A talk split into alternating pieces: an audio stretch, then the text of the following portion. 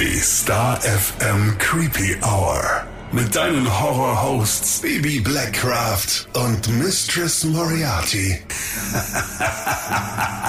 Hallo und herzlich willkommen zur Creepy Hour. Hello, hello. Auf geht's in eine neue Woche beziehungsweise in ein neues Wochenende. Mhm. Wenn du uns freitags hörst, wenn nicht, dann äh, Servus.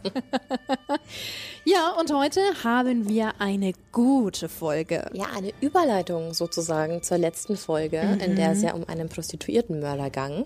Genau, und heute wechseln wir einfach mal die Seite, denn es geht um eine Prostituierte. Ganz genau. Und um die aller, allererste Serienkillerin, die wir in der Creepy Hour behandeln. Und da gibt's ja gar nicht so viele von, ne? So ist es. Also es ist wirklich eine Rarität. Eine Rarität, die es in sich hat. Wir sprechen heute über Eileen Wuornos. Wer war Eileen Warnos? Bevor wir anfangen, würde ich ganz gerne den Disclaimer setzen. Warnhinweis. Der nachfolgende Podcast beinhaltet Themen wie Mord, Gewalt und Sexualverbrechen und ist deshalb für Zuhörer unter 18 Jahren nicht geeignet. Der Inhalt könnte Zuhörer und Zuhörerinnen verstören oder triggern.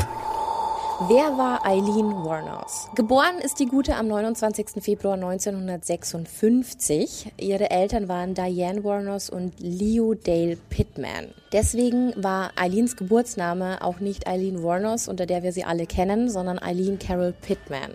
Auch das hatten wir schon mal. Du erinnerst dich, Ted Bundy wusste auch ja ganz lange nicht. Wer sein leiblicher Vater war. Ganz genau. Und auch David Berkowitz hatte ja einen anderen Geburtsnamen. Also so viel dazu. Ihre Eltern ähm, haben ihr auch noch einen Bruder geschenkt, der war ein Jahr älter und hieß Keith. Allerdings kamen die beiden nicht wirklich in den Genuss, ihren Vater kennenzulernen. Also bevor die das irgendwie bewusst aufnehmen konnten, war der schon weg. Die Mutter hatte Leo nämlich bereits mit 15 Jahren geheiratet. Also Wow. ganz krasse Umstände und hat ihn dann aber wenige Monate vor Eileens Geburt verlassen. Genau, also das waren die Umstände, in die Eileen reingeboren wurde. Der Vater soll wohl, obwohl sie ihn nie kennengelernt hat, extrem eifersüchtig und gewalttätig gegenüber Frauen gewesen sein. Und er war ständig mit dem Gesetz in Konflikt, also keine guten Gene. Und später wurde er sogar wegen Kindesmissbrauchs zu einer Haftstrafe verurteilt. Also Oh, vielleicht war es ja gar nicht so schlecht, dass der gar kein Teil mehr in ihrem Leben war. Und 1969 hat er sich dann auch im Gefängnis erhängt. Okay. Also auch da gar keine Shows mehr. Eileen war zu dem Zeitpunkt 13. Vielleicht auch für später mal irgendwie eine Konfrontation mit ihrem Erzeuger zu suchen, ging nicht mehr. Und ja, Diane, also ihre Mutter hat sich irgendwie nicht in der Lage gefühlt, Verantwortung für die beiden Kinder zu übernehmen. Und dann ist was passiert, was wir auch schon ganz oft hatten. Sie hat die beiden Kinder an ihre Eltern weitergegeben. Ja. Ihre Eltern waren Laurie und Britta Warnos. Und Laurie ist quasi der Opa. Das ist ein sehr ungewöhnlicher Name und äh, ich sage es jetzt noch dazu, weil später noch eine Dame namens Laurie dazu kommt und es könnte für Verwirrung sorgen. Genau, also ihr Opa quasi Laurie mit A geschrieben, ähm, haben, also die beiden haben 1960 die beiden Kinder adoptiert und weil eben Warnos wurde Eileen dann auch offiziell als Warnos eingetragen. Eileen und Keith galten somit als Geschwister ihrer eigenen Mutter. Auch das kennen wir. Ted Bundy hat ja auch ganz lange geglaubt, dass seine Mutter seine Schwester ist. Ja. Die beiden wuchsen in Troy, Michigan auf. Das ist ungefähr 25 Kilometer nördlich von Detroit. Also Detroit, wer es kennt, jetzt auch nicht unbedingt so das beste Pflaster. Ja, wuchs in sehr ärmlichen Verhältnissen auf, die Eileen. Und die beiden, Laurie und Britta, hatten selber zwei leibliche Kinder. Also das heißt, sie waren nicht alleine die einzigen Kinder, sondern kamen schon in eine Familie, in der schon Kinder da waren. Und die jüngste Tochter, Laurie, äh, war tatsächlich auch nur zweieinhalb Jahre älter als Eileen. Okay. Also es war alles sehr nah beieinander. Und wenn du dir jetzt überlegst, die Mutter war ja erst 15, als sie den Mann geheiratet hat, macht es schon auch alles Sinn. Also Ja. dass die relativ nah beieinander waren. Ihr Opa, also ihr sogenannter Vater, ja, in dem Kontext, war super stur, streng, ein absolut gewalttätiger Mann, ein Trinker, auch keine guten Voraussetzungen und er hatte super strikte Regeln. Also alles, was in seinem Haus passierte, musste nach seinem Kopf passieren oder es gab richtig, richtig Ärger. Solange du deine Füße unter meinem Tisch hast. Das glaub, ist bestimmt öfter gefallen. ja. Schlimm. Durchaus, ja. Also wer sich mit ihm angelegt hat, hat eigentlich, äh, Ärger war vorprogrammiert. Also du bist da nicht drumherum gekommen. Die eigenen Kinder hatten fast gar keine Auseinandersetzungen mit ihrem Vater. Keith und Eileen hingegen wirklich täglich. Also da kam es ständig ähm, ja, zu Konfrontationen, zu Auseinandersetzungen. Mhm. Die beiden wurden auch regelmäßig mit einem braunen Ledergürtel verdroschen von ihrem Vater, in Anführungszeichen. Und was ich ganz eklig fand, der Gürtel, der hing immer an der Schlafzimmertür. Und Eileen hatte die Aufgabe, ihn regelmäßig mit Sattelseife und Spülung zu reinigen. Also sie musste quasi den Gegenstand, der ständig so viele Schmerzen bereitete, immer noch sauber machen. Die Arme. Ja, es ist ähm, dieses ganze Bild, das wir jetzt quasi schon um Eileen und um Eileens Leben kreiert haben, zieht sich dann auch wirklich so weiter, weil ihr Opa hat Eileen einfach schrecklich behandelt. Also er hat gemeint, sie wäre böse, sie wäre wertlos und es wäre viel, viel besser gewesen, wenn ihre Mutter sie niemals bekommen hätte. Mhm. Und mit sowas musste sie sich ständig auseinandersetzen. Also das Selbstbewusstsein von der Kleinen muss eigentlich im Keller gewesen sein. Ja, völlig. Geht ja gar nicht anders. Ja, und mit neun ist dann noch was ganz Schlimmes passiert. Da hat sie nämlich draußen gespielt und hat sich schwere Verbrennungen im Kopfbereich zugezogen. Mhm. Also es waren dauerhafte Narben, die sie bis in ihr Erwachsenenleben begleitet haben. Und das hat natürlich dafür gesorgt, wir wissen es alle, Kinder können unfassbar gemein sein.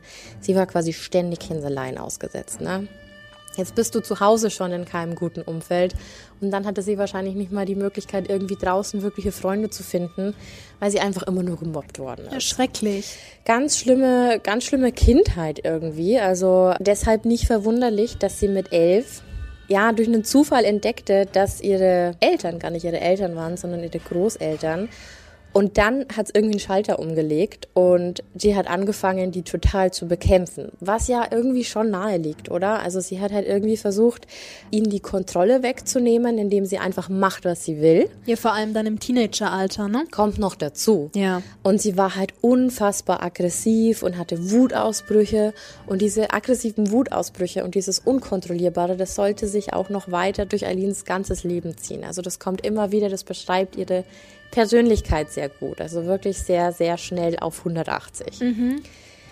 Ihr Opa hat ihr verboten, nachts das Grundstück zu verlassen. Also das war ein ganz wichtiger Punkt. Wir hatten das vorher, es gab strikte Regeln. Aline hat sich natürlich immer nachts aus dem Haus geschlichen. Äh, wir, glaube ich, kennen das alle.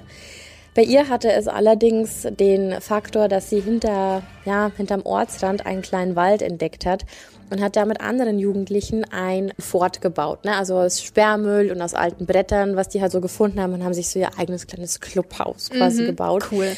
Das einzig Tragische daran war, dass Eileen einfach gemerkt hat, dass man da auch andere Sachen machen kann. Zum Beispiel? Und dass es ein abgeschotteter Platz ist. Eileen hat ab zwölf angefangen, sich zu prostituieren. Mit zwölf? Mit zwölf. Freiwillig. Mhm.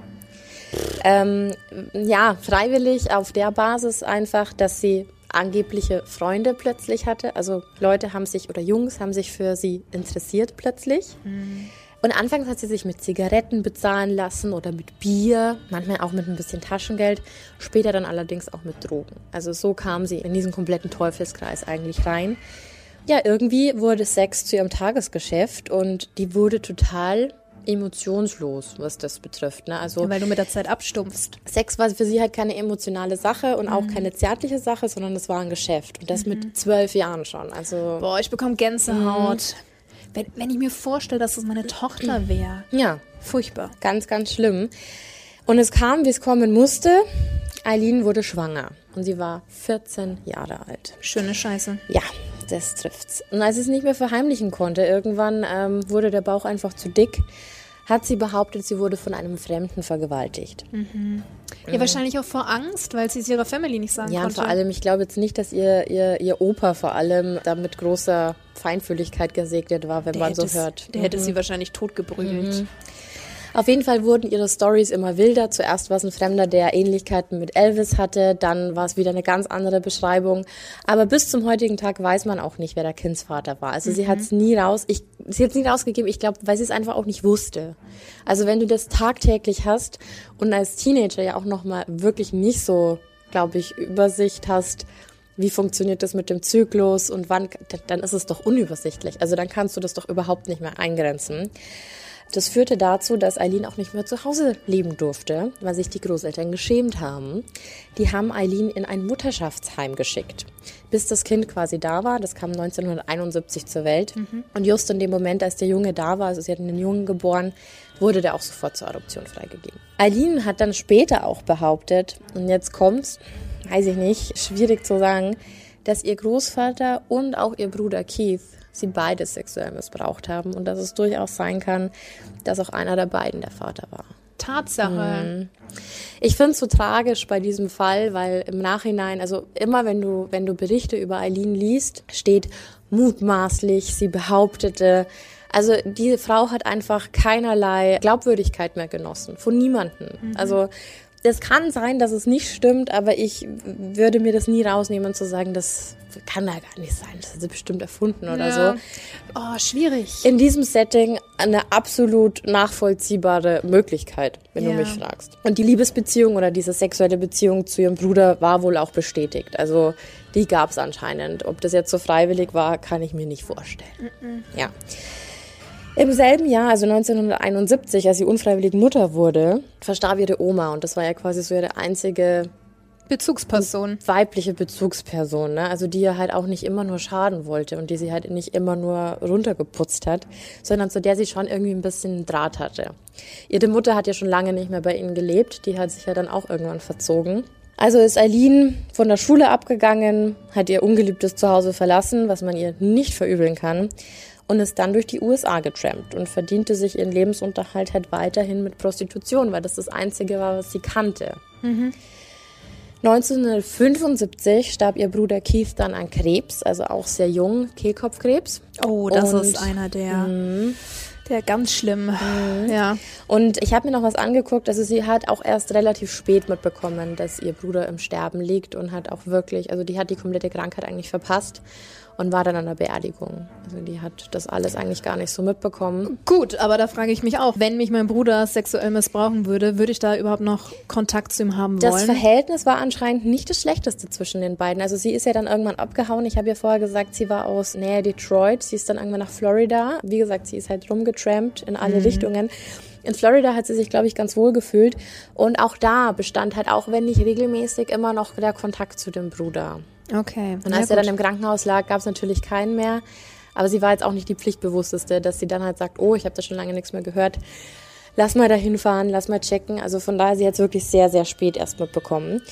Ein Jahr später, also 1976, hat sich dann ihr Großvater Larry das Leben genommen. Also ich glaube, um den war es nicht so tragisch für, für Eileen. Du, um nochmal auf die Oma zurückzukommen, ich habe gelesen, dass da eventuell der Opa was mit zu tun hatte. Stimmt das? Ja, also die offizielle Todesursache war eigentlich Leberversagen, aber man hat durchaus gemunkelt, dass der Mann sie umgebracht hat. Das mhm. stimmt. Weil es wohl einige sehr, sehr krasse Hämatome gab und das nicht so eindeutig war was jetzt letztendlich den Tod verursacht hat. Also ich würde es ihm auf jeden Fall zutrauen. Ja, wenn es so ein gewalttätiger Arsch war, ja. steckst nicht drin. Ne? Ja, also auf jeden Fall sehr, sehr traurige Umstände und eine sehr traurige Kindheit. Also wenn du schon so aufwächst, du kennst nichts anderes, dein einziger Bezug zu Liebe oder zu Aufmerksamkeit und Anerkennung ist kurzer, schneller, unbedeutender Sex um, ja. um dich irgendwie auch noch ja, geldmäßig so ein bisschen über Wasser zu halten. Schon eine sehr tragische Kindheit. Ich muss auch die ganze Zeit an den Gürtel mhm. denken, also dass sie den dann auch noch reinigen musste. Ja. Vor allem, ich hatte bei mir in der Schule tatsächlich meine Klassenkameradin, die auch von ihrem Vater mit dem Gürtel geschlagen wurde, wenn sie nur eine 2 geschrieben hat. Nicht dein Ernst. Statt einer 1. Und äh, die hat es mit einer Selbstverständlichkeit erzählt. Und bei meiner Mama, die war damals auch mit zu Hause, sind natürlich sofort die Alarmglocken mhm. losgegangen. Da wurde auch ein bisschen was unternommen, aber letztendlich nichts Großes, was ich bis heute super tragisch finde, weil die da alle mit d'accord waren. Ja. Also die waren super streng und die Tochter ist dann noch, noch rumgelaufen und hat gesagt, ja, aber ich will ja auch einen 1,0 Abschluss haben. Ich hab's ja nicht anders verdient. Mhm. Das ist das Schlimme. Alter! Ja, weil, weil Mädchen dann ganz oft oder allgemein Opfer von Gewaltverbrechen ja in diese, in diese Rolle geschoben werden, dass die dann auch erstmal die Schuld bei sich suchen. Ja. Und ich glaube, so ist es bei Erlin ganz lange gewesen, bis es dann diesen einen Moment gegeben hat, in dem sie sich einfach das nicht mehr gefallen lassen wollte. Ja. Und, Nachvollziehbar. Ähm, ich muss noch dazu sagen, es gibt ja immer ganz viele Sachen, die man bei den Recherchen so liest. Es war wohl für die Zeit schon irgendwie noch normal, dass man seine Kinder züchtigt. Aber sogar in der Nachbarschaft und zu der Zeit meinten die Nachbarn, er ist ein super großes Ekel und er übertreibt es und er ist viel zu brutal zu seinen Kindern. Also sogar für damalige Verhältnisse war, ist er viel. schon rausgestochen. Ja, ja, genau. Schrecklich, was die in so jungen Jahren schon durchmachen musste. 1976 ging es dann weiter. Eileen reiste per Anhalter immer noch weiter durch Florida. Also das war ihr Ding, das war ihr Leben. Also quasi von einer Stadt zur anderen immer nur für das kurze, schnelle Geld. Und halt immer als Prostituierte unterwegs. Sie stieg allerdings irgendwann zu Louis Fell ins Auto. Und das sollte eine sehr schicksalhafte Begegnung sein, weil der 69-Jährige nämlich ein Multimillionär war. Und just in dem Moment, als die Eileen in dieses Auto steigt, war es um ihn schon geschehen. Und Eileen war damals 20. 20 Jahre alt. Ja, Jung. gut. Hm, Frischfleisch. Der fand die aber total toll. Die beiden haben eine Beziehung angefangen und im Sommer 1976 heirateten die beiden sogar. Also eigentlich wäre das der Wendepunkt gewesen. Sie hätte, ich glaube, aus, aus falschen Motiven raus, aber sie hätte vielleicht den Absprung schaffen können. Und ihre alten Gewohnheiten, also Drogenkonsum, Alkoholkonsum, der hat sie halt einfach nicht losgelassen. Ne? Sie ist trotzdem nach wie vor noch in Kneipen gegangen, ist in Kneipenschlägereien verwickelt worden. Ihr Mann fand das nicht so toll und er hat die dann auch, habe ich gelesen, mit dem äh, Gehstock teilweise geprügelt. Auch richtig, richtig übel. Also Der sogar, Nächste, hm. sogar der alte Mann, der quasi Macht über sie ausgeübt hat. Ganz schrecklich. Und ja, der kam dann nach einem Monat Ehe auch zu der Erkenntnis, dass es wohl besser wäre, wenn er die Ehe annullieren würde. Nach das einem heißt, Monat? Ja, das heißt, annullieren ist ja auch nichts Gutes. Ne? Also das heißt, sie hat keinen Cent bekommen. Leider tragisch. Blöd gelaufen. Ja, zwischen 1976 und 86, das ist jetzt ein Zeitsprung von zehn Jahren, ist eigentlich nicht viel passiert, außer dass sie ihrem täglichen Geschäft nachgegangen ist. Das heißt, sie hat sich prostituiert. Sie hat ihren ersten Raubüberfall, ihren schweren bewaffneten Raubüberfall begangen und saß dann dafür auch drei Jahre ein. Also sie war in der Zeit auch im Gefängnis. Aber nur damit man mal so einen Überblick hat, wie ihr Leben in zehn Jahren an ihr vorbeigezogen ist. Wegen Urkundenfälschung ähm, hat man sie dran gekriegt, wegen Diebstahl, unerlaubten Waffenbesitz, eben diesem bewaffneten Raubüberfall.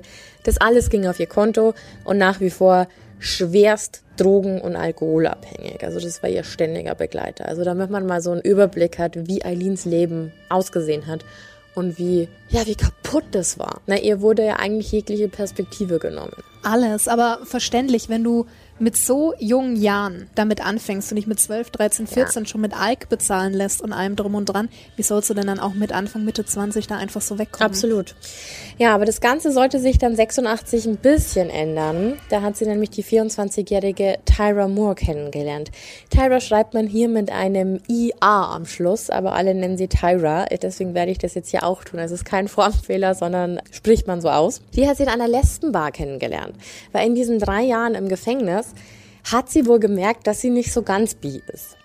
Und es würde ja schon Sinn machen. Also erstens mal war die Männerwelt Gift für sie. Also alles, was sie irgendwie jemals in ihrem Leben erfahren hat durch Männer, war ja sch schlichtweg immer nur negativ. Ganz kurz, weil du meintest, Bi, hat sie dann im Knast die ersten Erfahrungen mit Frauen gesammelt? Okay. Was ja auch nichts Unnatürliches ist. Ja, ja. Ähm, passiert ja in beiden Geschlechtern Ganz oft, oft. Ähm, im Mhm. Gefängnis. Aber als sie rauskam, hat sie schon gemerkt, okay, nee, doch, ich finde Frauen schon auch ganz toll. Und ist deswegen halt gezielt in Lesbenbars gegangen. Mhm. Hat die 24-jährige Tyra eben kennengelernt und hat sich mega verliebt. Die war, ja, durch 24 halt schon noch relativ jung, ne? Sie war ja dann doch schon ein bisschen älter. Ja. Sie war ein Zimmermädchen, hat dann allerdings ihren Job aufgegeben, weil Eileen meinte, ich sorg für dich. Ganz toll. Ja, schwierig. Und Eileen hat sich dann in dieser lesbischen Phase auch gar nicht mehr Eileen genannt, sondern nur noch Lee. Auch sehr spannend. Ähm, Aber hört sich schön an, Lee. Finde ich auch. Ja, sie war jetzt jenseits der 30 und wie ich ja vorher schon gemeint habe, also sie hatte ja schon immer ein etwas entstelltes Gesicht durch diese Narben. ging ihr Lebensstil halt auch nicht unbedingt so spurlos an ihr vorbei. Also das heißt, sie war über 30 und es ist ihr immer schwerer gefallen, Freier zu finden. Mhm. Dadurch, dass der Markt, so blöd sich das anhört, einfach so überschwemmt war zu dieser Zeit in Florida, hat sie nicht mehr so schnell das Geld gemacht, wie sie das vielleicht vorher konnte. Mhm. Und jetzt kam noch dazu, dass sie ja nicht alleine für sich sorgen musste, sondern dass sie jetzt noch eine Partnerin an der Seite hatte, für die sie auch sorgen musste. Und das führte dann dazu, dass die beiden, die haben ganz oft in kleinen Apartments oder auch mal in Motels gewohnt, dass die ständig umgezogen sind, weil sobald die halt drei Monatsmieten hinten dran waren, wurden die überall rausgeschmissen. Ging nicht mehr viel, ja. So ist es. Und die beiden waren dann, ja, so ungefähr drei Jahre zusammen. Und irgendwie hat sich daraus so eine Zweckgemeinschaft ergeben. Also ich glaube, beide waren relativ abhängig davon, dass halt da jemand ist, der für einen sorgt und der da ist. Aber so die große Liebe mit Zärtlichkeiten und allem drum und dran war es jetzt nicht mehr. Ich okay. glaube, dass Eileen wirklich sehr, sehr tiefe Gefühle hatte für Tyra aber dass sie eben unfassbar große Verlustängste hatte. Wenn man sich jetzt mal die ganze Geschichte von ihr anschaut, dann macht es ja auch Sinn. Wen hatte sie denn, der, der ihr Liebe gegeben hat und der dann auch wirklich letztendlich in ihrem Leben geblieben ist? Sind ja alle entweder verstorben oder haben ihr Unrecht getan. Mhm. Irgendwann war Eileen dann auch irgendwie, also Lee, war die auch so durch mit dem Thema Prostitution. Die wollte das einfach nicht mehr. Sie wollte raus aus dieser Anschafferei, aber es war halt das Einzige, was sie kannte und in ihren Augen halt auch konnte, was totaler Quatsch ist. Aber in ihren Augen war das so, ja, ich kann ja eh nichts, ich kann nur anschaffen, weil ich mein Leben lang nichts anderes gemacht habe. Ja, und wenn du keine Bezugsperson um dich rum hast, die sagt, hey Mädel, ne? Oder so ist es. das schaffst du schon. Ja. Bei diesem Feeling sind wir jetzt quasi angekommen, dass sie eigentlich gar keine Lust mehr hatte, aber trotzdem in der Verpflichtung war, Geld ranzuschaffen, weil sie eben hier eine Partnerin hatte, für die sie verantwortlich war. Am 30. November 1989 hat sich dann aber alles gedreht. Obwohl Lia eigentlich überhaupt nicht mehr anschaffen wollte, ist sie trotzdem wieder eingestiegen. Und zwar zum 51-jährigen Richard Mallory. Und Richard Mallory kam später raus, war ein verurteilter Vergewaltiger. Oh. Und deswegen macht das schon alles Sinn, was jetzt gleich kommt. Es soll nämlich Folgendes passiert sein. Er hat versucht, sie zu vergewaltigen. Also er hat sie vorher bewusstlos geschlagen, hat sie dann versucht zu vergewaltigen, mit der Absicht, sie dann später umzubringen. Also das hat er ja auch gesagt. Und irgendwie gelang es Eileen, an eine Waffe zu kommen, die im Auto war, und hat ihn dann mit mehreren Schüssen umgebracht. Mhm. Also der erste Mord, den Eileen begangen hat, war Notwehr. Der war Notwehr. Das war überhaupt nicht so geplant. Ja. Seine Leiche hat man tatsächlich auch erst am 13. Dezember gefunden. Und irgendwas musste es in, in Eileen ausgelöst haben. Also sie kam dann auch nach Hause, sie kam mit diesem Wagen nach Hause kurzzeitig, hat ihn dann auch irgendwo stehen lassen später. Aber sie ist diesen Wagen gefahren. Mhm. Also das heißt, eigentlich Tyra müsste das schon aufgefallen sein. Ne? Also sie hatte immer irgendwelche Ausreden und so. Aber irgendwie hat sie gemerkt, okay, sie hat dadurch ein bisschen Geld gemacht. Der Typ hatte nämlich Geld einstecken. Sie konnte das Auto irgendwo abstellen. Also sie hatte eine Zeit lang quasi ein Auto zur Verfügung. Ja, und sie hat noch ein paar Sachen aus dem Wagen auch verkauft. Also das heißt, sie hatte über eine kurze Zeitstrecke oder über eine kurze, kurze Zeit ein bisschen Geld zur Verfügung. Mhm. Und wie gesagt, man fand ihn erst 14 Tage später. Das war sehr viel Zeit. Das waren zwei Wochen wo sie ja nichts befürchten musste, ja. weil man hat ja noch nicht mal die Leiche gefunden. Sie hielt also quasi so ein bisschen Ausschau in den Zeitungen, wenn sie irgendwo vorbeikam. Bis dato war aber quasi alles cool. Auch als die Leiche dann gefunden worden ist, ist wieder nichts passiert. Also nichts und niemand hat sie vermutet. Keine DNA-Spuren, gar nichts. Mhm, da komme ich später auch noch zu, ist bei dem Fall Wahnsinn, wie schlampig da gearbeitet worden ist. Aber das ist, das ist eine andere Geschichte. Sie hat also ihr Leben weitergelebt, sie ging auch hier und da mal wieder anschaffen. Aber am 19. Mai 1990, also das war dann ungefähr so sechs Monate, ein halbes Jahr später, mhm ja, hat sie dann wieder zugeschlagen. Und zwar hat sie Richard Dick Humphreys ermordet. Der war 56 Jahre alt.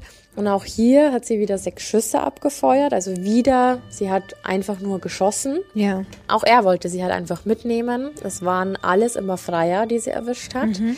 Den hat sie umgelegt und das Krasse ist, erst im September wurde seine Leiche gefunden. Das ist schon ein langer Zeitraum. Total. Und da war ich super, super erstaunt, weil es dazu im Internet ganz viele Falschinformationen gibt. Zum Beispiel auch auf Wiki, das komplett falsch eingetragen ist, dieses Datum. Da Ach, steht, echt? ja. Also da gibt es sehr viele unterschiedliche Eintragungen dazu. Ich habe mir dann die tatsächlichen Auflistungen der Fallakten aus den USA rausgesucht mhm. und da stand dann der, der Mord quasi mit diesem Datum drin. Du Fuchs. Also wirklich die richtigen, die richtigen Informationen. Genau, also bis dahin war sie eigentlich auch fein raus, äh, dadurch, dass er erst im September entdeckt worden ist. Mhm. Also sie ist eigentlich von, von Mord zu Mord, glaube ich, schon ein bisschen selbstbewusster geworden und hat gemerkt, okay, läuft ja eigentlich ganz gut. Und sie hat sich immer wieder, und das muss man sich, glaube ich, vor Augen halten, wenn wir heute über, über Eileen sprechen, sie hatte andere Motive. Sie hatte andere Motive als die Serienmörder, über die wir sonst immer sprechen, weil es nicht diese Befriedigung ist, diese nicht Machtausübung, mhm. sondern sie hat sich wirklich von Mord zu Mord ja auch mit den Finanzen über Wasser gehalten. Jeder Mord oder jeder Raub hat quasi dazu beigetragen, dass sie vielleicht nicht zweimal am Tag anschaffen musste. Also ja. Also das muss man sich schon, glaube ich, immer so ein bisschen vor Augen halten. Das soll jetzt keine Taten rechtfertigen, aber ich glaube, das ist so ausschlaggebend. Dasselbe Spielchen ereilte dann David Spears, 43 Jahre alt, auch wieder mit sechs Schüssen getötet. Ich gehe mal davon aus, dass die einfach immer ihr komplettes Magazin da ausgeleert hat. Kann schon sein. Kann sein. Das Krasse an David Spears ist, dass man bis heute nicht den genauen Tag seiner Ermordung weiß. Also steht nirgendwo drin, nicht mal in diesen Fallakten aus Amerika, stand drin, wann er denn letztendlich umgebracht worden ist, weil bei all diesen Leichen, die da gefunden worden sind, immer am Straßenrand oder im Wald, war, egal wie lange es her ist, dass die ermordet worden sind, ein Faktor ganz wichtig, es war Florida. Die Luftfeuchtigkeit war unfassbar hoch, das Wetter war super heiß, also das heißt, es hat immer die Verwesung super schnell beschleunigt. Macht Sinn, ja. Und ganz oft war das dann eben der Fall, dass die teilweise, also ein, ein Körper, den man gefunden hat, der war super schnell skelettiert. Also diese kompletten Wetter- Umstände haben quasi dazu geführt, diese Ermittlungen zu erschweren. Und ich bin mir ziemlich sicher, dass sie überhaupt nichts davon auf dem Schirm hatte, weil auch noch ein ganz wichtiger Punkt, was wir vorher noch nicht besprochen hatten, der IQ von Aidin. Ah ja, wie hoch? Lag bei 81. Okay. Also hm. nicht so hoch wie woher unsere bisherigen auch. Woher auch, ne? Also das hat ja auch nichts mit Schulbildung oder nee. so ja, also von daher, sie hatte sehr, sehr gute Umstände. Die DNA war jetzt noch nicht so weit, ne? Es sind immer noch andere Zeiten, 90 und so. War zwar schon alles da und gab's auch, aber es ist bei Weitem nicht so wie heute und es kamen sehr, sehr gute Umstände und sehr viel Glück, glaube ich, dazu. Wie ging's weiter? Die nackte Leiche von David Spears wurde am 1. Juni 1990 gefunden. Also das heißt, sie hatte bis jetzt drei Männer auf dem mhm. Gewissen. Der nächste war Charles Carskadon. Der war 40 Jahre alt, wurde auch wieder ja auf Aline aufmerksam, weil sie am Straßenrand stand. Und am 31. Mai 1990 hat sie den mit neun Schüssen getötet. Also irgendwas war da. Entweder hat er sich gewehrt oder sie ist da in so einen richtigen Flow reingekommen. Ich weiß es nicht. Oder er war halt wirklich, also ich kann mir schon vorstellen, dass die sehr oft mit sehr, sehr widerwärtigen Menschen zu tun hatten, die Prostituierten. Damit ist bestimmt auch heute noch so. Stell dir mal vor, du bist schon in der Situation, dass du weißt, ich meine, sie hat ja auch mit keinem mehr geschlafen. Mhm. Sie hat es ja gar nicht dazu kommen lassen, sondern sie hat die ja vorher abgeknallt. Und wenn es so ein richtiges Ekelpaket war, dann würden neun Schüsse auch Sinn machen dass sie einfach ihre ganze Wut und mhm. ihren Ekel. Na gut, meine ich ja, sie ist da richtig in, in Fahrt gekommen. Ja, mhm. genau. Also von daher. Ja, war es dann schon wieder gekippt, ne? Mhm. Vorher, da war es ja doch immer die Notwehr oder dann mhm. eben diese kurze Tat, ja. aber neun Schüsse, die ist schon sehr feuerst brutal. dann nicht einfach mal so und ab. Weißt du noch, dass ich erzählt habe, dass sie sehr aufbrausend und aggressiv war, wird auch wieder zu diesem Muster passen. Ja. Ne? Also wird Sinn machen. Auf jeden Fall hatte man Charles dann fünf Tage nach David Spears gefunden. Also das heißt, heißt, in Florida ging schon so ein bisschen die Angst um, weil immer wieder tote Männer am Straßenrand auftauchten. Also es war jetzt nicht direkt das Straßenrand, aber man konnte schon so ein Muster erkennen. Egal, ob es jetzt die, die Schüsse oder die Anzahl der Schüsse waren schon sehr, sehr faszinierend. Und ganz oft hat eben auch das Auto gefehlt. Also es war bei vielen Fällen hat bestätigt, okay, der war mit dem Auto unterwegs, aber wo ist denn dieses Auto?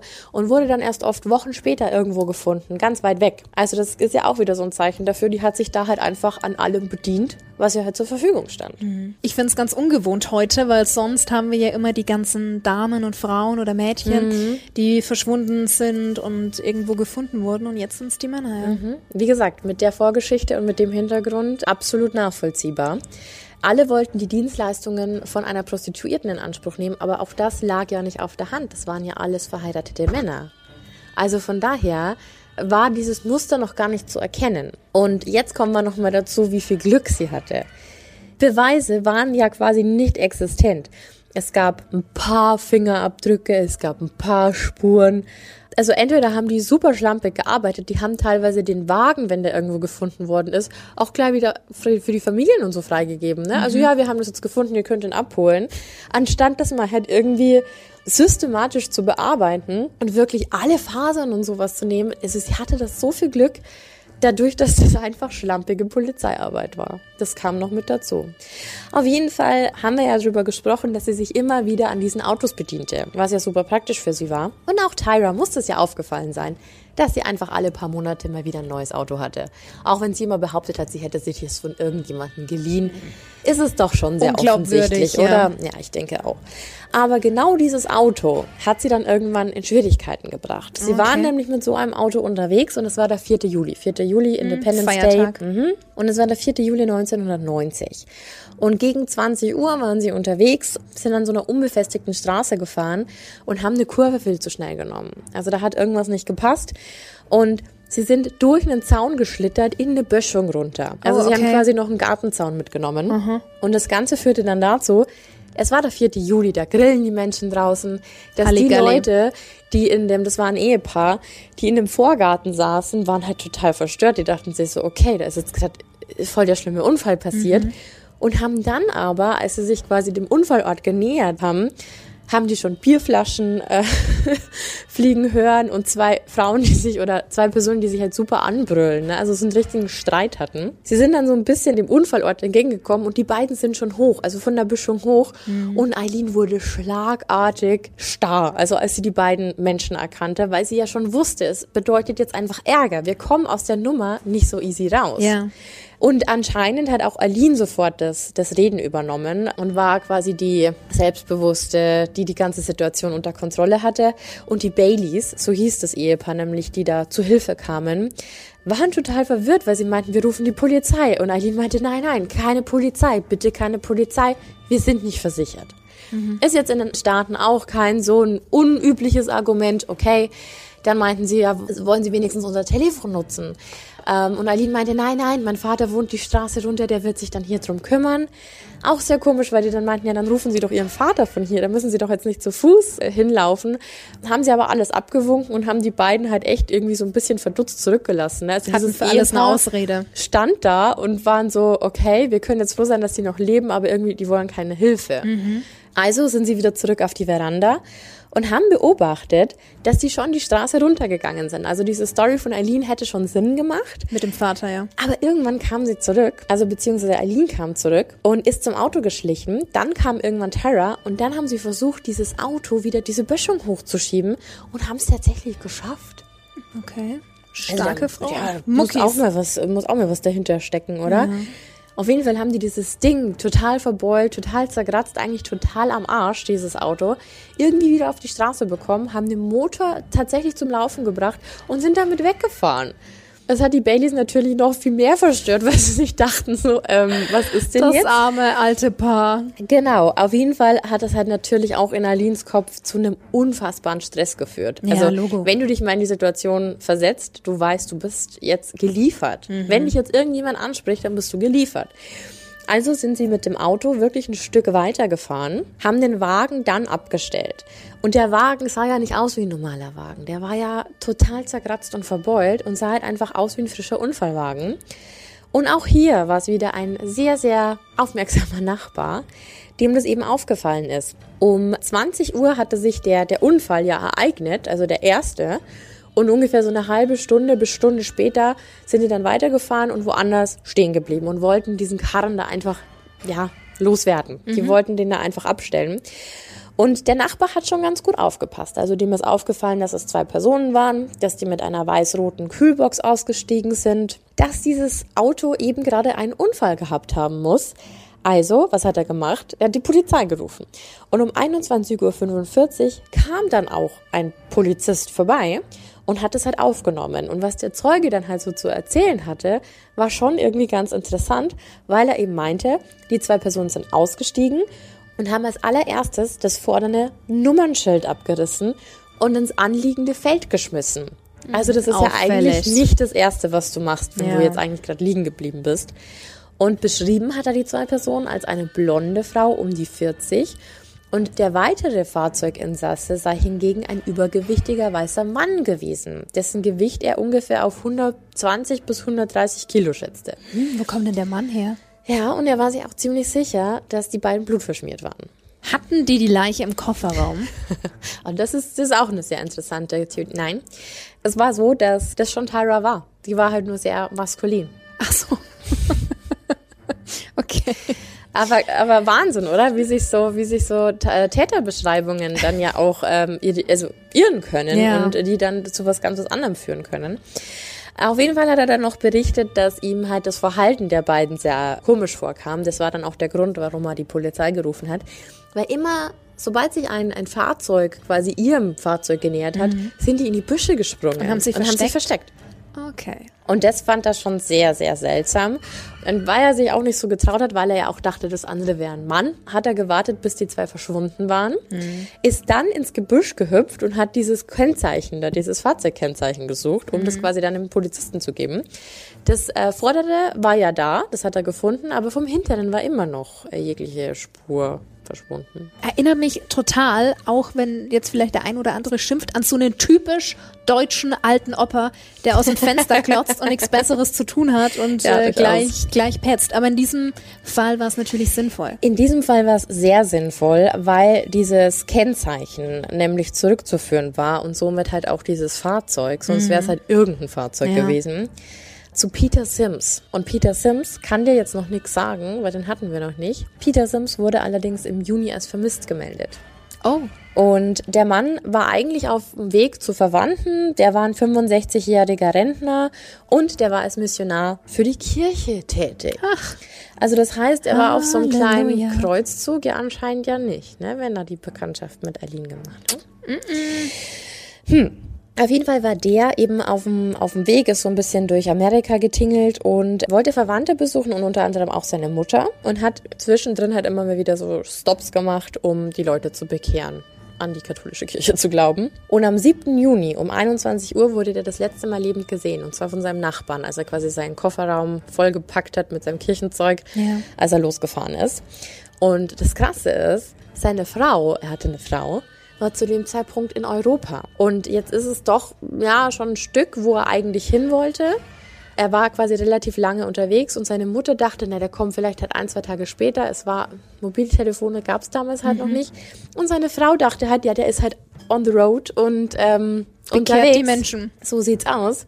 Und das hat dann dazu geführt, dass es halt ewig lang gedauert hat, bis der überhaupt mal als vermisst gemeldet worden ist. Also die Spur hat sich total verlaufen und man weiß quasi nicht, wann und wo er das letzte Mal gesehen worden ist, mhm. bis auf diesen einen Nachbarn, den er da gesehen hat. Aber zwischenzeitlich ist einfach nichts passiert. Also war klar, irgendwas stimmt da nicht. Die sind mit dem Wagen von einem Vermissten unterwegs, der Vermisste war nicht dabei und der Vermisste kann ja ganz offensichtlich auch nicht der jüngere Mann mit 120 Kilo sein, wenn es sich da um 65-jährigen Rentner handelt. Komisch, komisch. Auf jeden Fall war es dann noch zusätzlich irgendwie super seltsam, dass als sich dieser Unfall ereignet hatte, also dieser zweite, der ja. kein Unfall war, ist ein Polizist an einem jungen Pärchen vorbeigefahren. Zwei Frauen. Mhm. Die hatten auch so eine Kühlbox dabei der ist halt langsam an denen vorbeigefahren, hat gefragt, ob er helfen kann und die meinten dann so, nee, nee, alles gut. Und er war sich ziemlich sicher, dass das andere eine Frau war, auch wenn die sehr maskulin war, aber er hat irgendeinen Büstenhalter unter dem T-Shirt erkannt, weil dieses T-Shirt nämlich nass war. Was dafür sprechen würde, dass sie sich in irgendeinem Garten mit dem Gartenschlauch schon abgespritzt mhm. haben, weil sie ja blutig waren. Mhm.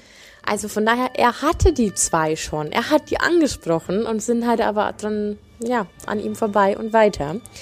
Und beschrieben hat er die äh, zwei als, also Eileen hat er beschrieben 1,75 bis 1,80, knapp 60 Kilo. Die zweite Frau deutlich kleiner, aber stämmiger, etwa 1,62 bis 1,67 groß. 90 Kilo. Also da hat es gut gemeint, der eine 130, ja. der andere 90. Mit kurzen Haaren, jedoch sehr maskulin. Also sind wir da wieder mhm. dabei.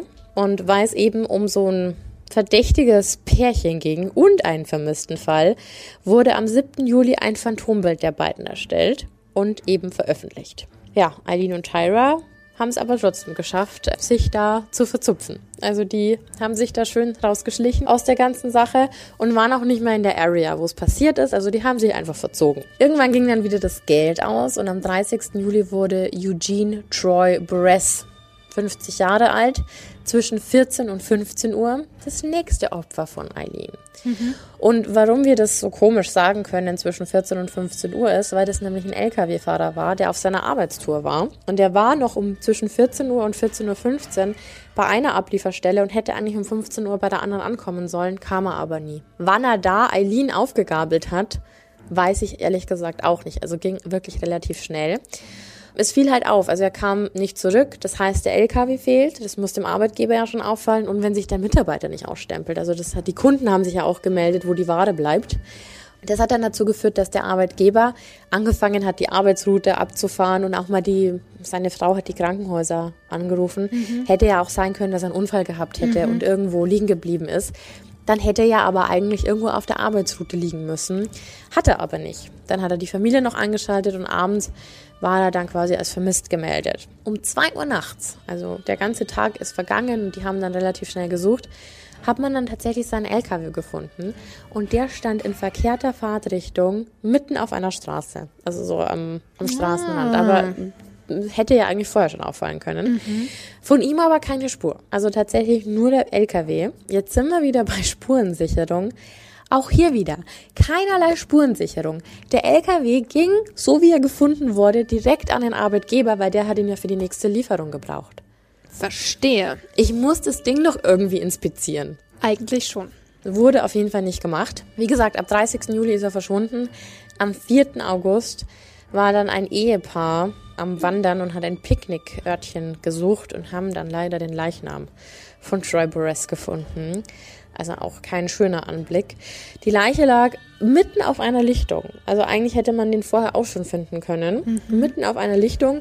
Und der Fundort der Leiche war zwölf Kilometer vom Fundort des Lasters entfernt. Zwölf Kilometer? Ja. ja.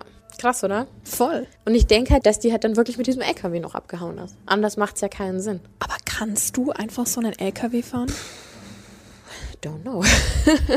ja, aber in Amerika bestimmt. Ist doch einfacher zum Handhaben, oder? Automatik? Das also ich weiß nicht, ob sein. das LKWs auch haben, aber wird halt Sinn machen. Aber so grundsätzlich von der Größe und, und vom Gefühl her. Außerdem, glaube ich, war sie schon erfahren in solchen Dingen. Die hat bestimmt alles mal gemacht, so jobmäßig. Und LKW fahren, so Trucker, wird auch ganz gut passen. Mhm. Ne, und gut, in der Not, da entwickelst mhm. du ganz andere Kräfte das und stimmt. Talente.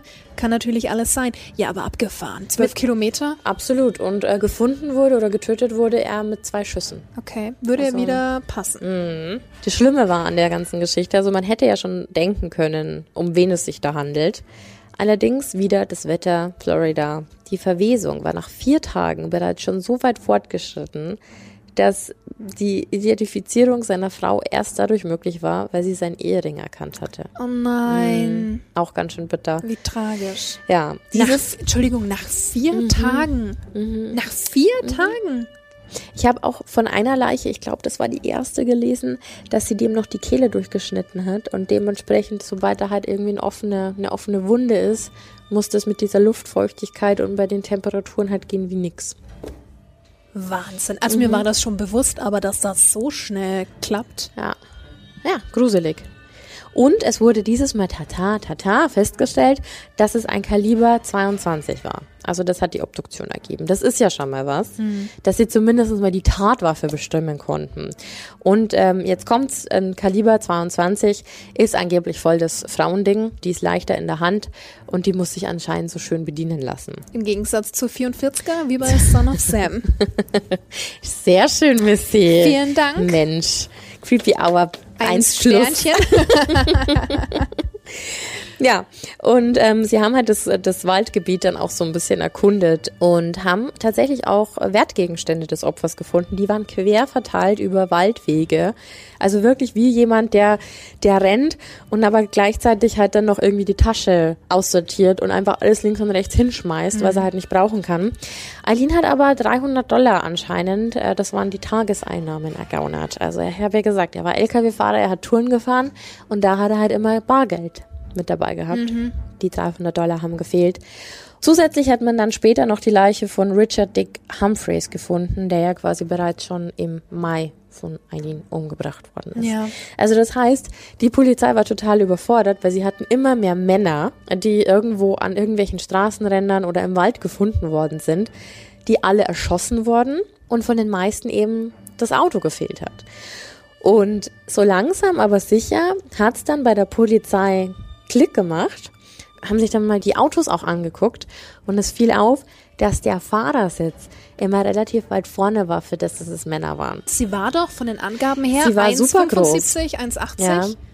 Aber anscheinend halt trotzdem anders im Auto gesessen als die, als die Männer. Also, wenn du ein fremdes Auto fährst, ich fahre auch den Sitz nach vorne. Ja, weil du einfach sicherer drin sitzt. Ja. Hm, okay. Plus der Umstand, dass es eben eine 22er war. Leichteres Frauenmodell, haben wir vorher gerade gehabt.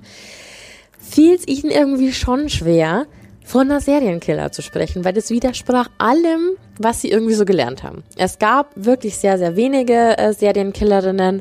Das hat nicht ins Muster gepasst. Und wenn Frauen töten, also habe ich damals auch gelesen so, wenn Frauen töten, dann töten die immer nur aus persönlicher Beziehung raus. Die kommen nicht einfach auf die Idee, irgendjemanden wildfremden zu ermorden. Und das passt alles überhaupt nicht ins Muster, weil die eben nur Beziehungstaten begehen. Und diese ganzen Männer, die hatten keine Verbindung zueinander.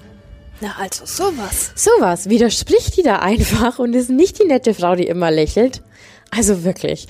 Aber auf jeden Fall langsam, aber sicher hat's gedämmert, auch wenn es sehr, sehr schwierig für die Polizei war, das äh, zu fassen, dass es tatsächlich eine Frau ist. Ja gut, da waren sie dann einen Schritt weiter. So ist es. Am 24. November 1990 entdeckte man dann die nackte Leiche des 61-jährigen Walter Gino Antonio. Nackte Leiche, okay. Nackte Leiche. Der Fernfahrer lag wieder am Rande eines Waldwegs, also auch wieder sehr auffällig. Und er wurde mit vier Schüssen aus einer Waffe Kaliber 22 getötet. Schon check. langsam klingelt's, genau.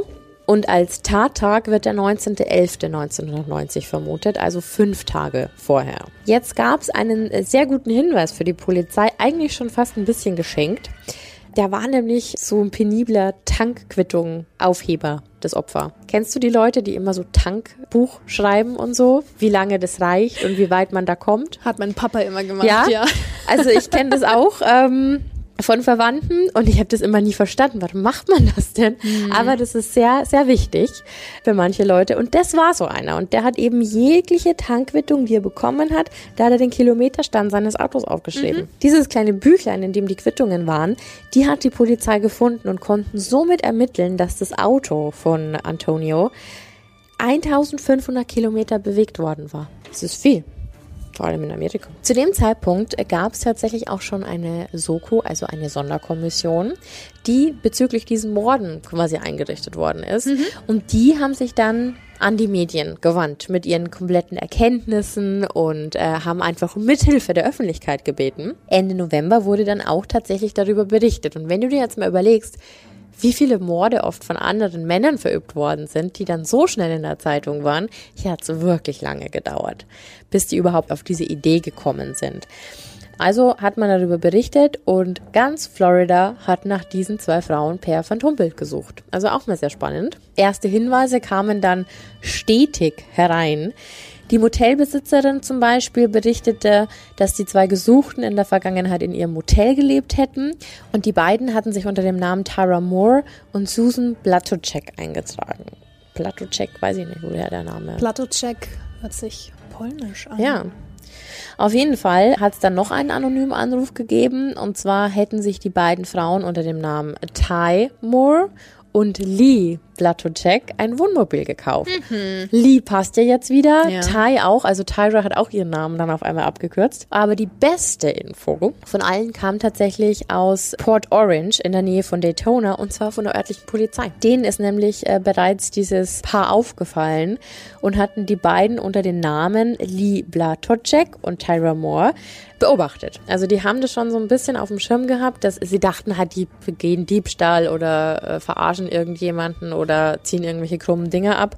Aber nicht deswegen. Auf jeden Fall konnten die Beamten vor Ort wirklich detailliert berichten, wo sich das Paar zwischen Ende September und Mitte Dezember aufgehalten hat. Also die haben da wirklich eigentlich ganz gute Polizeiarbeit äh, geleistet und konnten das alles sagen. Und die Frauen hatten vor allem im Fairview Motel in Harbor Oaks übernachtet. Und jetzt kommt, es kommt ein ganz neuer Name, da hat sich Eileen wohl als äh, Cami Marsh Green registriert. Also ein Wirrwarr und äh, unvorstellbar.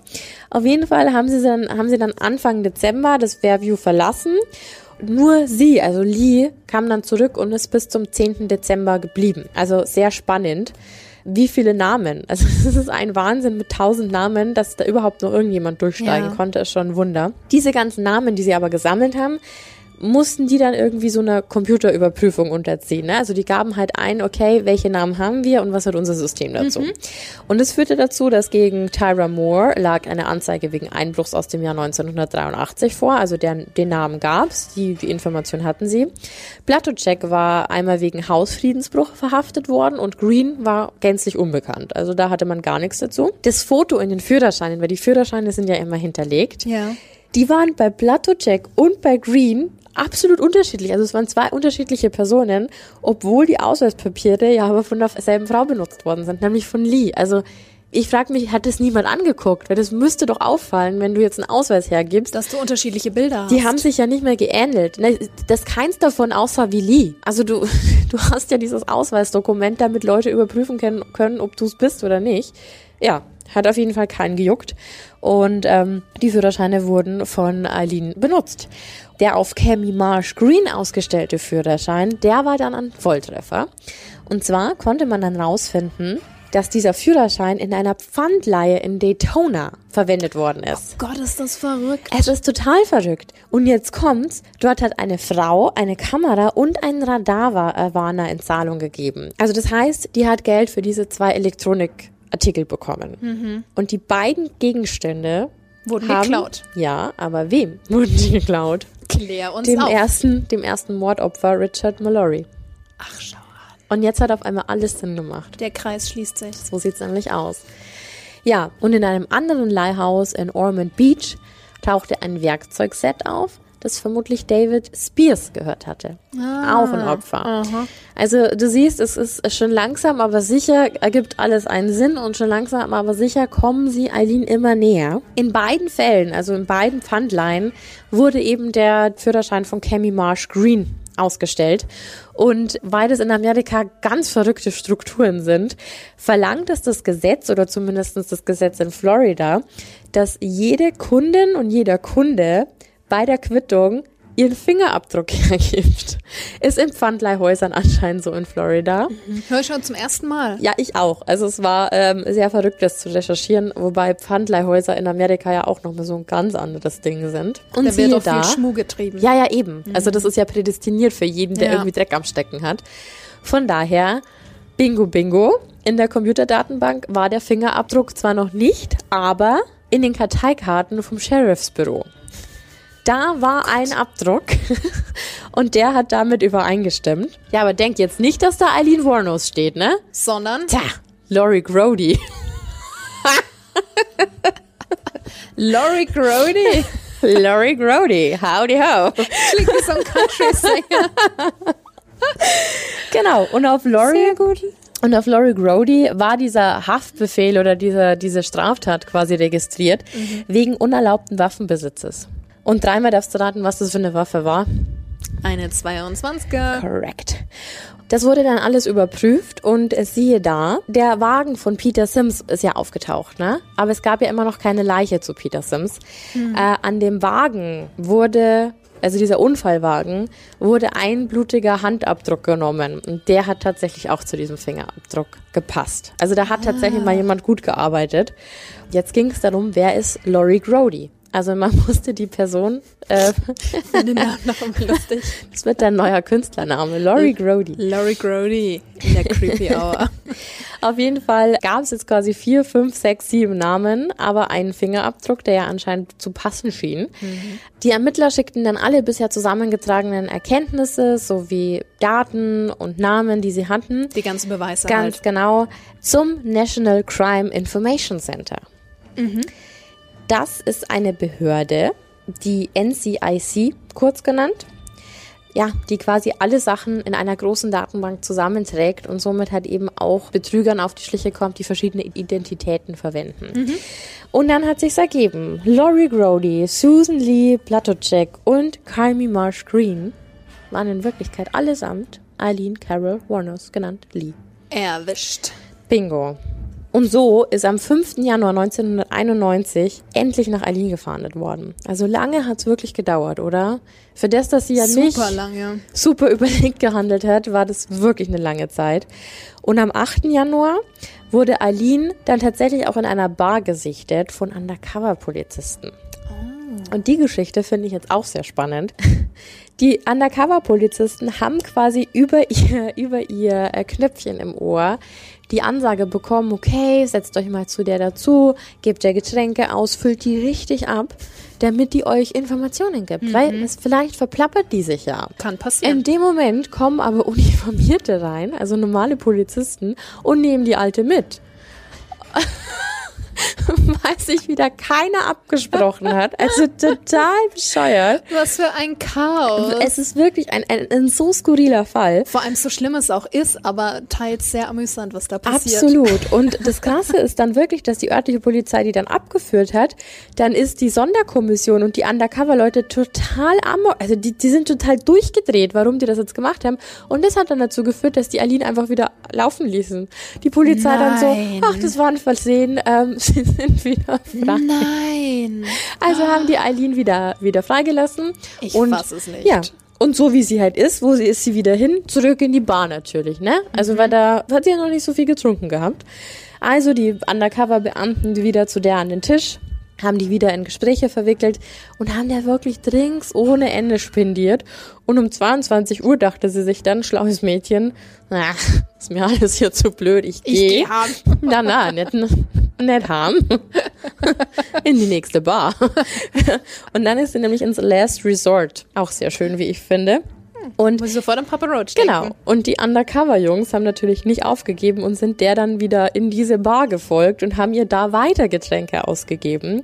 Erst am nächsten Tag haben die dann irgendwie aufgegeben und meinten so, boah, das wird einfach nix. Haben dann noch davon gehört, dass an demselben Tag in dieser, in diesem Last Resort ein Biker-Treffen mit Barbecue stattfinden soll und die hatten halt super Angst, dass die, wenn, da, wenn die da undercover drin sind, dass das halt super eskaliert. Deswegen hat es ewig lange gedauert und erst am nächsten Morgen, also die waren dann schon wieder weg und dann sind die wieder gekommen und Eileen hat das halt stur durchgezogen, die ist halt ständig in dieser Bar geblieben, hat dann auch da gepennt, der war das halt alles wurscht und hat sich noch gefreut, dass die Biker kommen, weil dann gibt's kostenloses Barbecue. Ähm, äh, kannst du dir nicht ausdenken. Nee. Und am nächsten Tag eben dann ähm, war es denen dann irgendwann zu blöd. Die haben gesagt, kommt, jetzt führt die ab. Die haben die rausgebracht und draußen wurde die dann auch offiziell vom Polizeibeamten festgenommen. Dieses Mal auch wirklich. Und sie haben auch am Anfang gar nicht gesagt, wieso. Also sie war schon sehr straßenschlau so und hat erstmal gar nichts gesagt. Ne? Also sie hat sich jetzt mal drauf eingelassen und hat Beste gedacht, Masche. Vielleicht ist es wegen einem Knöllchen, vielleicht, was weiß ich, können dich ja wegen jedem Scheiß verhaften. Ja. Und am 10. Januar, während Eileen quasi schon einsaß und auf ihr, ja, auf ihre, auf ihr Verhör quasi gewartet hat, haben die endlich äh, die Freundin ausfindig gemacht, und zwar Tyra. Und die ist abgetaucht bei ihrer Schwester in Pennsylvania. Und die haben die auch gar nicht festgenommen und als Beschuldigte vernommen, sondern einfach nur als Zeugin. Die sollte zwar unter Eid aussagen, aber die wollten halt alles wissen, weil sie halt irgendwie auch nicht dachten, dass sie da wirklich mit drin hängt. Und so war es ja auch nicht. Sie hat dann gesagt, sie hat schon irgendwie vermutet, dass es irgendwie in die Richtung geht und irgendwann kam sie eben mit so einem neuen Wagen an, der nicht ihr gehörte. Irgendwie hat, fand ich eine sehr charmante Aussage, irgendwie hat Eileen wohl schon angedeutet, dass sie heute einen Mann umgebracht hat, aber sie wollte da nichts mehr wissen, weil sie wollte nicht mitschuldig sein. Okay. Irgendwie andeuten, dass man jemanden umgebracht hat, finde ich auch ein sehr schwieriges Thema. Ja, vor allem dann halt nicht zu reagieren. Ja. Also wie würdest du denn reagieren, wenn dein Freund heimkommt und sagt, hey Schatz, ich habe heute irgendwie jemanden umgebracht, aber also du Ja. weiß nicht so. Wahnsinn, oder? Okay, lass uns schlafen gehen. Also, Aber anscheinend hat es so auch zu ihrem Wesen gepasst. Also es hat anscheinend einfach, ja, ins Muster gepasst. Immer wenn sie dann wieder damit anfangen wollte, hat Tara zugegeben, dass sie sie halt immer sofort unterbrochen hat und gesagt, dass sie nichts darüber wissen wollte. gut, du bist doch in einer beschissenen Situation. Ja, und sie war halt Kann schon sehr schon abhängig verstehen. von ihr, ne? Ja. Okay, und dann? Schwierig. Ja, auf jeden Fall wollte sie keine Mitwisserin sein und sie hat aber auch noch eben in dem, in dem Verhör quasi schon zugegeben, sie wollte halt vor allem ihre Freundin nicht verlieren. Also mhm. egal, ob das jetzt irgendwie so eine Zweckpartnerschaft war, die beiden waren ja irgendwie voneinander abhängig. Ne? Verstehe. Ne? Also ja. die waren ja beide, hatten beide große Verlustängste und wollten eigentlich gar nicht, ähm, dass irgendwas zwischen denen sich halt verändert. Und dann hat sie später aber noch zu Protokoll gegeben, dass äh, sie sich auch nicht so sicher war, ob ihr Lee halt auch was tun würde wenn sie mhm. zur Polizei geht. Glaube ich aber nicht. Und komme später noch drauf, wieso. Und dann wurde die sofort, die Tyra, von Pennsylvania wieder nach Florida gebracht. Und dann hatte die Polizei was ausgearbeitet. Und zwar sollte sie Eileen im Gefängnis anrufen und ihren Geständnis entlocken. Mhm. Eileen wusste ja nicht, dass Tyra geschnappt worden ist. Also sie konnte ja quasi immer noch sagen, hey, ich bin immer noch auf der Flucht, die wissen immer noch nicht, wo ich bin. Tyra hat sich damit auch einverstanden erklärt. Also ich glaube, ihr ging es in erster Linie darum, dass sie nicht einsitzen muss. Also da, dafür hat sie halt irgendwie alles getan. Sie hat dann angefangen, am 14. Januar immer wieder anzurufen. Also sie hat Eileen immer wieder im Gefängnis angerufen, dass da auch die Frage nicht kam, warum im Gefängnis. Also woher sie das wusste und so. Ne? Ich wollte es gerade sagen. Auf jeden Fall haben die sich da irgendwie eine Geschichte drumherum gesponnen und haben Tyra quasi zum Spitzel gemacht. Und als Eileen ans Telefon gegangen ist das erste Mal, hat sie Tyra auch noch total beruhigt und besänftigt und hat gemeint, die haben mich nur wegen dieser Waffengeschichte aus 1986 und einem Knöllchen eingebuchtet. Und ich sag dir was, ich lese Zeitungen, ich werde hier mit keinem Wort als eine Verdächtige erwähnt. Also sie, ihr war das schon bewusst. Und sie hat sich sehr zurückgehalten. Also sie hat auch alles sehr umschrieben, weil sie schon, glaube ich, misstrauisch war. Und ich glaube, jeder und jede, die im Gefängnis sitzt, ist doch, dem ist doch vollkommen bewusst, dass egal alles, was du am Telefon sagst, doch irgendwie mitgehört wird, ja. oder? Also, soweit hat sie, glaube ich, schon gedacht. Und dann hat sie aber, nachdem das halt immer wieder weiterging und Tyra auch gesagt hat, Mensch, die bedrohen mich total und die drohen mir, dass die mich einbuchten, ist Eileen total eingeknickt. Und deswegen glaube ich, dass sie die wirklich geliebt hat. Mhm. Weil die meinte, wenn die Bullen nicht locker lassen, liefer ihnen einfach, was sie hören wollen. Ich werde dich decken, weil du unschuldig bist. Ich werde nicht zulassen, dass sie dich ins Gefängnis stecken. Falls ich dazu auspacken muss, werde ich es tun. Die mochte sie halt wirklich und die wollte sie wirklich schützen. Ja. Genau das hat die Polizei halt dann auch ausgenutzt. Am 16. Januar, also zwei Tage nach dem Telefonat, hat Eileen dann ja im Zuge eines Verhörs ihr Geständnis abgelegt. Mhm. Relativ zügig. Das allererste, was sie gesagt hat, war, dass sie ihre Kleine schützen will und dass sie nichts mit den Morden zu tun hatte. Also auch das wieder eigentlich ein sehr, sehr großer Beweis dafür, dass sie die halt schon, glaube ich, gemocht hat macht sie ja schon fast wieder sympathisch, ne? Spricht für sie. Ich glaube, das war das einzige Konstante. Mhm. Also ich glaube, die Frau war halt einfach das einzige Konstante, auch wenn das wahrscheinlich nicht immer alles cool war, aber die war halt immer da. Die Liebe, die in ihrer Kindheit und ihrer Jugend und im restlichen Leben gefehlt ja, hat. Ja, wahrscheinlich. Ja. Auf jeden Fall hat sie dann aber auch nochmal ganz stark betont, dass auch sie keine Schuld trifft. Ach, okay. Weil nämlich sie ausschließlich sich selbst verteidigt hat. Jedes spätere Opfer habe sie zuerst tätlich angegriffen. Also das war quasi ihre Aussage. Mhm. Was ja im ersten Fall ja auch stimmte. Sie hat sich's nur für alle so zurechtgelegt. Es ging dann so weit, dass ihr Pflichtverteidiger, mehr konnte sie sich natürlich nicht leisten, hat ihr geraten, sei einfach still.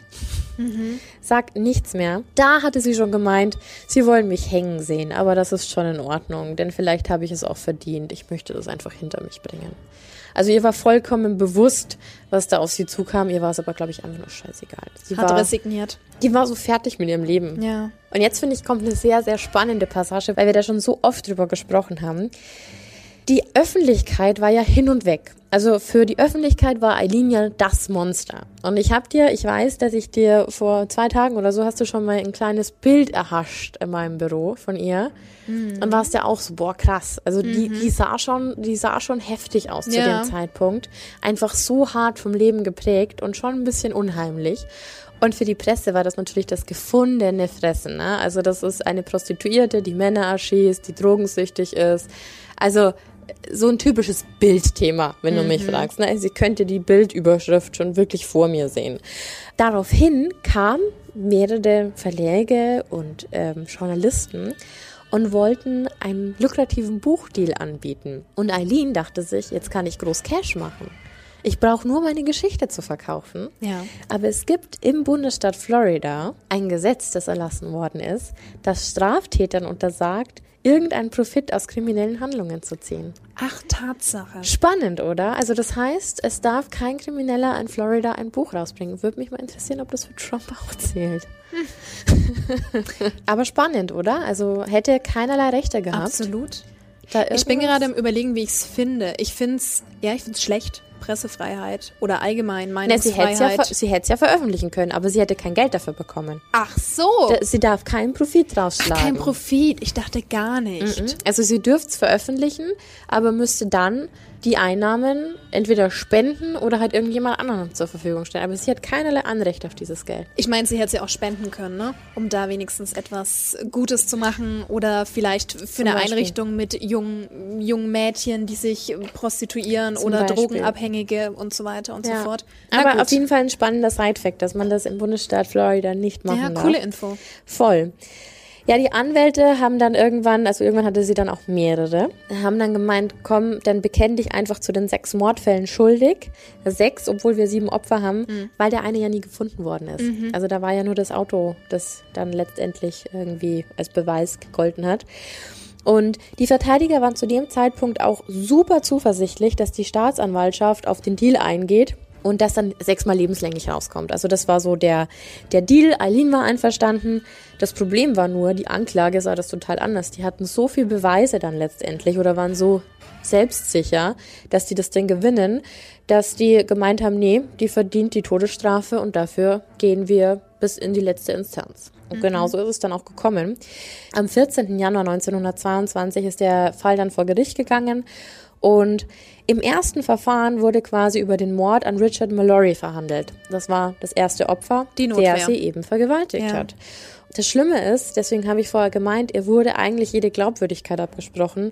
Der Geschworenen hat das überhaupt nicht interessiert. Also die haben ihr weder geglaubt, dass es Notwehr war, die haben ihr nicht geglaubt, dass er, ja, dass er sie vergewaltigen wollte. Die haben ihr einfach nur reine Habgier unterstellt. Und das hat Eileen dann so angepisst, dass sie selber in den Zeugenstand wollte. Ob das jetzt so eine smarte Idee war, ist mal dahingestellt, aber ich glaube, irgendwann bist du an dem Punkt, wo du einfach nur noch deine Geschichte erzählen willst. Und genau das hat sie getan. Und sie hat eben erklärt, dass Mallory sie gefoltert und anal vergewaltigt hat. Also sie hat es wirklich in den grausamsten Worten diese Tat wiedergespiegelt, weil es einfach das war. Es war grausam, was der Mann ihr angetan hat. Aber im Kreuzverhör, und Staatsanwälte können ja auch solche Arschlöcher sein manchmal, hat der Staatsanwalt jeden Widerspruch. Also alles, was sie gesagt hat, wurde ihr Mund umgedreht und es hat einfach nichts mehr zusammengepasst und dann hat er anscheinend auch nachgewiesen, dass das jetzt gelogen war, so wie Eileen eben ja war. Sie ist halt total aufbrausend und wütend geworden. Aber wenn du dich jetzt mal in diese Lage versetzt, wäre wahrscheinlich jede. Ne? Also die anderen Morde mehr ausgeschlossen, aber das war ja wirklich Selbstverteidigung und Notwehr. Ich glaube, ein ganz heikles Thema. Da wären du und ich genauso aggressiv.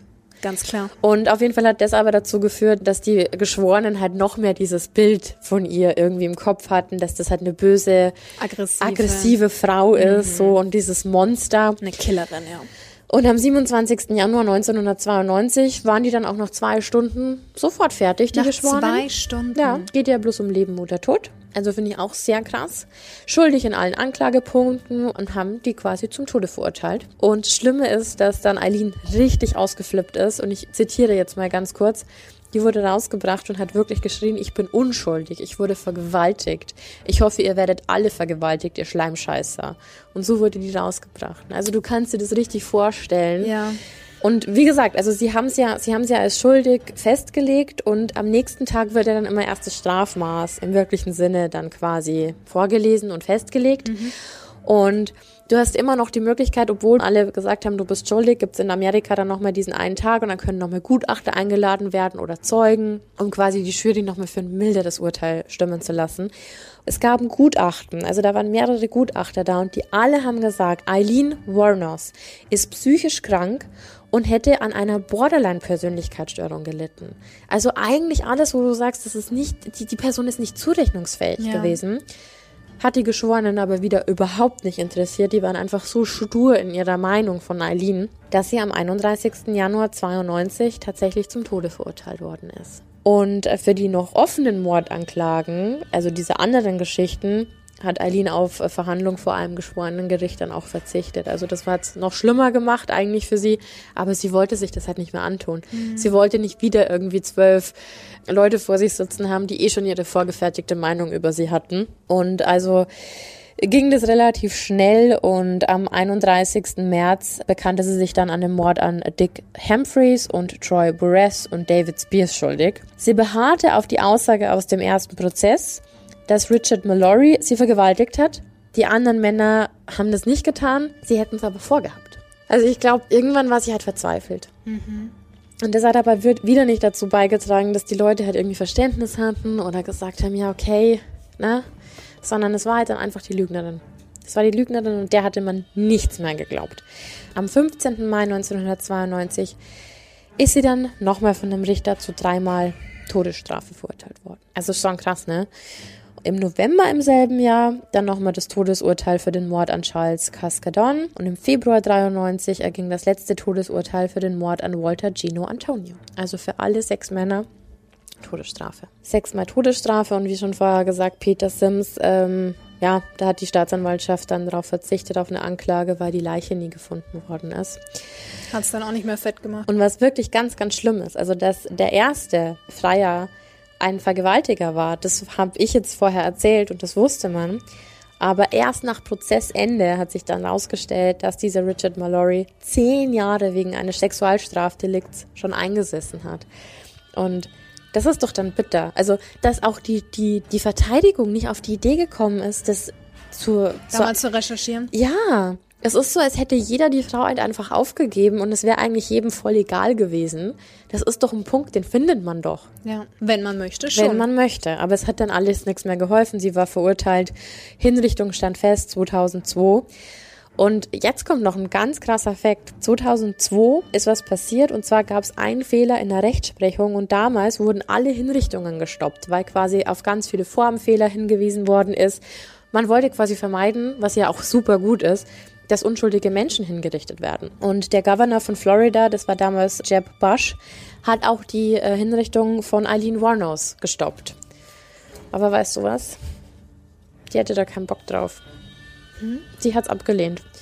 Die wollte keinen Aufschub, die wollte keine Begnadigung, sie wollte einfach nur, dass es vorbei ist. Die hatte einfach überhaupt gar keine Hoffnung mehr und hat darauf bestanden, dass das Verfahren seinen gewohnten Gang nahm. Also die hat auf ihren, auf ihren Hinrichtungstermin bestanden und hat gemeint, das bringt sowieso alles nichts. Der Gouverneur hat dann halt einfach gesagt, ja okay, dann dann halt nicht. Also der hat das dann wieder aufgehoben, ging alles ganz normal seiner Wege. Und am 9. Oktober 2002, das war ein Mittwoch, wurde Eileen um 9.47 Uhr vom Henker mit Giftinjektion umgebracht. umgebracht. Ja. Die Hinrichtung selbst fand in Florida im State Prison statt. Und so surreal dieser Fall und so traurig dieser Fall ist, gab es tatsächlich noch letzte Worte und diese letzten Worte ergeben auch total Sinn, dass einfach die Frau später dann auch nicht mehr ganz zurechnungsfähig war. Hm, was hat sie gesagt? I just like to say I'm sailing with the rock and I'll be back like Independence Day with Jesus June 6th, like the movie, big mothership and all. I'll be back. Gut. Ich kann es mal schnell kurz übersetzen. Ich möchte nur sagen, dass ich mit dem Felsen segle und wie der Unabhängigkeitstag mit Jesus am 6. Juni zurück bin. Wie der Film, das große Mutterschiff und alles, werde ich zurück sein. Ja. Gut, also dass die Dame psychisch gestört war. Aber ganz ehrlich, kannst du ihr das verübeln? Überhaupt nicht. Also natürlich ne, ist das trotz allem nie eine Rechtfertigung für eine Tat, ja. weil ich mir jetzt auch denke, okay, wenn es jemanden aus meinem Umfeld treffen würde, ähm, würde ich auch sagen, ist mir scheißegal. Ja? Aber sie hatte eine furchtbare Kindheit, eine furchtbare Jugend. Die Tatsache, dass ihr Großvater oder in ihrem Kopf ihr Vater, mhm. der Bruder sie missbraucht haben. Ich meine, umsonst fängst du mit zwölf Jahren nicht an, dich zu prostituieren. Ja. Ich finde, es ist ein ganz tragischer Fall, ein ganz verrückter Fall. Man hat, in, Verständnis ist das falsche Wort, aber man versteht, warum, warum das vielleicht so passiert ist. Ja. Und wie gesagt, ich glaube tatsächlich, dass der erste Mann nichts Gutes mit ihr im Sinne hatte. Ich glaube, dass er schon oft genug mal irgendwie eine Ohrfeige setzt oder Gewalt an, an Prostituierten ausgelassen wird, die so überhaupt nicht okay ist. Mhm. Überhaupt nicht. Und ähm, wenn hatten du, wir ja letzte Woche erst mit dem Prostituiertenmörder. Ja, und wenn du in so einem Setting dann dein Leben leben musst und ja auch gar nicht weißt, wie du von, wie du jetzt keine Ahnung von dem einen Tag auf den anderen überleben sollst, ohne dass du das machst, was du eigentlich gar nicht mehr machen willst, nämlich anschaffen, ist ganz bitter. Ja, und wenn du auch niemanden um dich rum hast, der dir hilft. Ja, und im Gegensatz zum Prostituiertenmörder war das doch heute schon. Ja, zum einen mal was anderes, weil es ja. eine Killerin war. Ja. Hatten wir ja davor auch noch nicht und ähm, einfach alles mal so ein bisschen gespiegelt wird. Ja. Also nicht, dass dann die Sexarbeiter getötet werden, sondern dann die Prostituierte mal selbst auf ich glaube, dass es irgendwann die Jagd dann auch geht, wenn ja, man so sagen möchte. Ich fand genau das, das, das meine ich eben auch, diese Macht, die man dann auf einmal besitzt. Mhm. Davor ist man irgendwie immer nur das Objekt und ähm, muss sich alles gefallen lassen. Und dann diese, dieser Umkehrschluss, dass man sagt, okay, jetzt dreht sich das Blatt und ich bin in der Machtposition, ja. glaube ich, kann schon auch zu so einem Rausch führen. Wenn du das davor nie gewohnt warst, kann ich mir schon gut vorstellen. Rache. Ja. Da gab es auch, hat jetzt zwar nichts ähm, mit der Branche zu tun, aber letztens einen Film mit Jennifer Garner, die ich persönlich sehr mag. Ähm, Mensch, wie ist er denn? Peppermint? Kann Peppermint, das sein? oh, der war wo, auch gut, ja. Wo ihre Tochter und ihr Mann, ne? Genau, wo die umgebracht werden und dann trainiert sie und macht mhm. sich bereit und geht dann auf die Jagd nach den ja. Killern, wo ich mir denke, so nachvollziehbar. Mhm. Ich meine, natürlich schneidest du dir auf der einen Seite ins eigene Fleisch, wenn du dann selbst zum Täter wirst, aber Selbstjustiz ist eigentlich nie gut, aber Nein. ich finde, man hat immer so den Punkt da, wo man da sitzt und denkt, ja, ich verstehe dich total. Ja, völlig, ja. wenn dir einfach dein Leben weggenommen wird. Ja.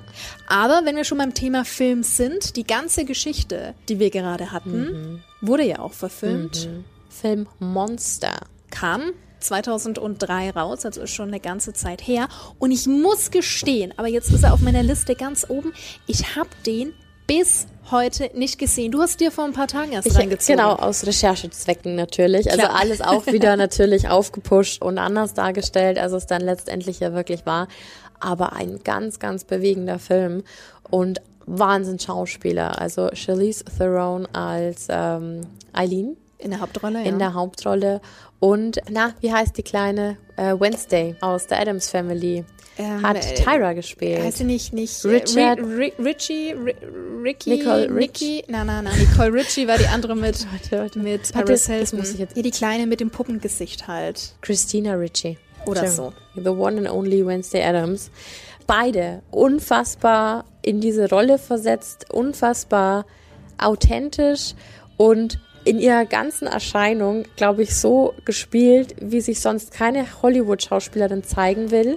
Also du siehst auch ganz viel Haut und ganz viel nackte Haut, die jetzt aber eben nicht Hollywood-typisch äh, mhm. umgesetzt ist, sondern du siehst Speckröllchen bei Charlize Theron. Ja, die sehen ganz, ganz abgefuckt aus und äh, grandiose Rolle und äh, verdienter Oscar. Ja, absolut. Ich habe vorhin extra nochmal im Internet nachgeschaut. Sie hat insgesamt für diese Hauptrolle 23 Auszeichnungen bekommen. Zu Recht. 23 für die beste weibliche Hauptdarstellerin.